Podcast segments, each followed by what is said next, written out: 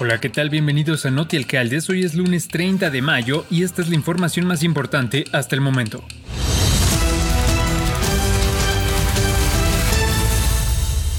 El presidente municipal de Reynosa, Tamaulipas, Carlos Peña Ortiz, quien desde el pasado martes 24 de mayo se encuentra en licencia, tiene una orden de aprehensión en su contra por delito de operaciones con recursos de procedencia ilícita. La Fiscalía Anticorrupción del Estado de Tamaulipas confirmó que el día 18 de mayo un juez de control confirmó y emitió la orden de aprehensión. El tema, dijo el titular de la Fiscalía, Raúl Ramírez Castañeda, inició en mayo del año pasado y el alcalde promovió nueve amparos que fueron quedando sin efecto. Mencionó que la denuncia por la que se derivó la orden de aprehensión fue presentada por alguien que actualmente trabaja en el ayuntamiento de este mismo municipio fronterizo. Indicó que el delito que se le imputa a Peña es el de operaciones con recursos de procedencia ilícita.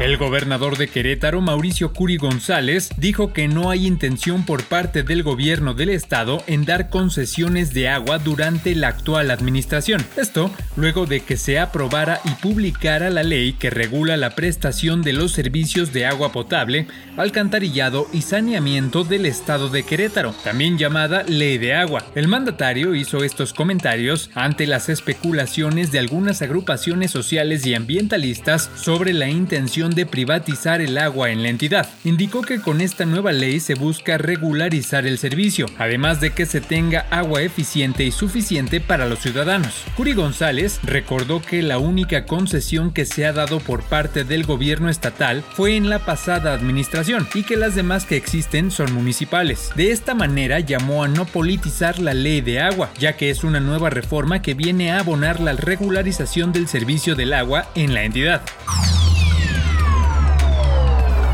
Este año, la Ciudad de México registra 19 feminicidios y la detención de 26 presuntos feminicidas. La Ciudad de México tiene una reducción del 27% de los feminicidios, al comparar el primer cuatrimestre de 2022 con el mismo periodo de 2020. Asimismo, aumentó en 171% el acceso a la justicia de las víctimas de feminicidio. De enero de 2019 a abril de 2022, la Fiscalía General de Justicia logró la vinculación a proceso de 7.620 agresores de mujeres, lo que incluye casos de acoso, abuso y feminicidio, lo que además significa un aumento del 43%, al pasar de 152 imputaciones de agresores al mes en 2019 a 218 al mes en 2022. Las muertes violentas de mujeres que incluyen feminicidios y homicidios dolosos disminuyeron 36% de enero a abril de 2022, comparando este periodo de 2020, al pasar de 61 a 39 casos. En la mayoría de estos ya se tienen detenidos vinculados o ubicados a los posibles responsables, informó Ernestina Godoy Ramos,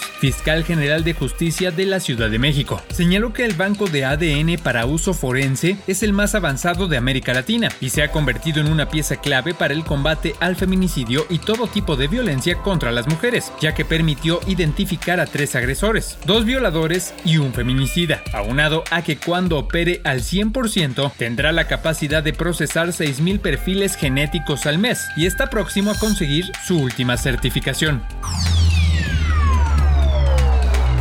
El Consejo Nacional de Evaluación de la Política del Desarrollo Social, el Coneval, dio a conocer el índice de la tendencia laboral de la pobreza al primer trimestre de 2022, que da seguimiento a la evolución del ingreso laboral y su relación con el costo de la canasta alimentaria de en las 32 entidades del país. El porcentaje de población que no puede adquirir la canasta alimentaria con su ingreso laboral en pobreza laboral entre el cuarto trimestre de 2021 y el primer trimestre de 2022 disminuyó a nivel nacional un 1.5 puntos porcentuales. Las entidades con mayor porcentaje de pobreza laboral en el primer trimestre de 2022 fueron Chiapas, Guerrero y Oaxaca, con 65.3%, 61% y 60.4% respectivamente, mientras que las entidades con menor porcentaje de pobreza laboral fueron Baja California Sur, Baja California y Nuevo León con 17.2%, 17.8% 22% y 22.8% respectivamente.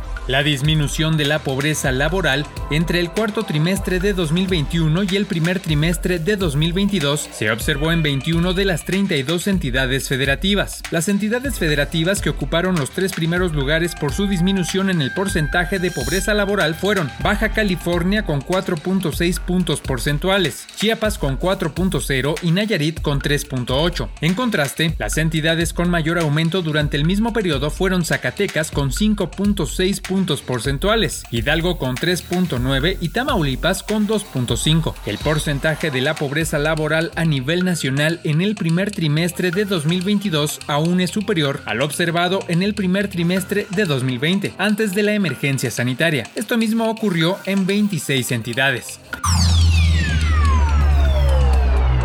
En el marco de la 46 edición del Tianguis Turístico México 2022 que se realiza en Acapulco Guerrero, el secretario de Turismo Federal Miguel Torruco Márquez dio a conocer que en el primer trimestre de 2022 el empleo turístico alcanzó las 4.388.000 personas empleadas, lo que representa un incremento de 3.3% respecto al mismo periodo de 2019. Indicó que en el periodo de enero a marzo de 2022 el empleo en el sector representó el 8.6% de la población ocupada en el turismo de México. Mencionó que en su comparativo anual se observó un incremento de 703.538 personas empleadas en el sector productor de bienes y servicios turísticos, equivalente a un crecimiento de 19.1% respecto al primer trimestre de 2021. Torruco Márquez destacó que en el primer trimestre de 2022 la ocupación hotelera promedio en 70 centros turísticos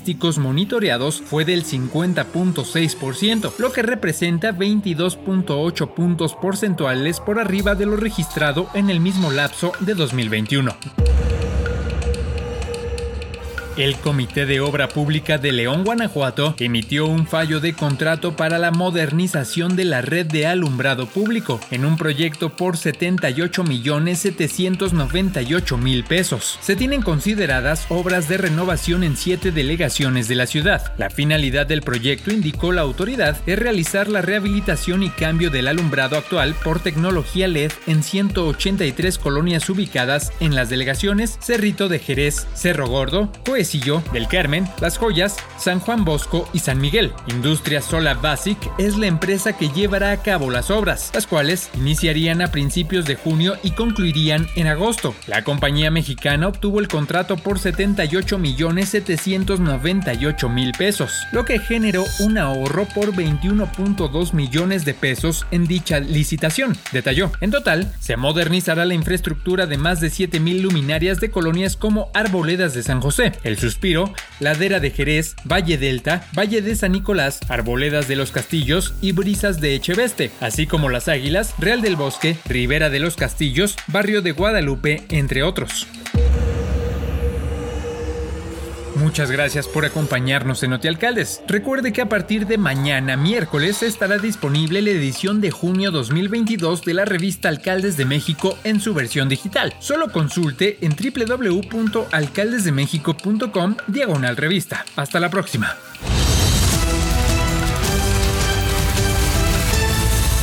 Alcaldes de México. Alcaldes de México.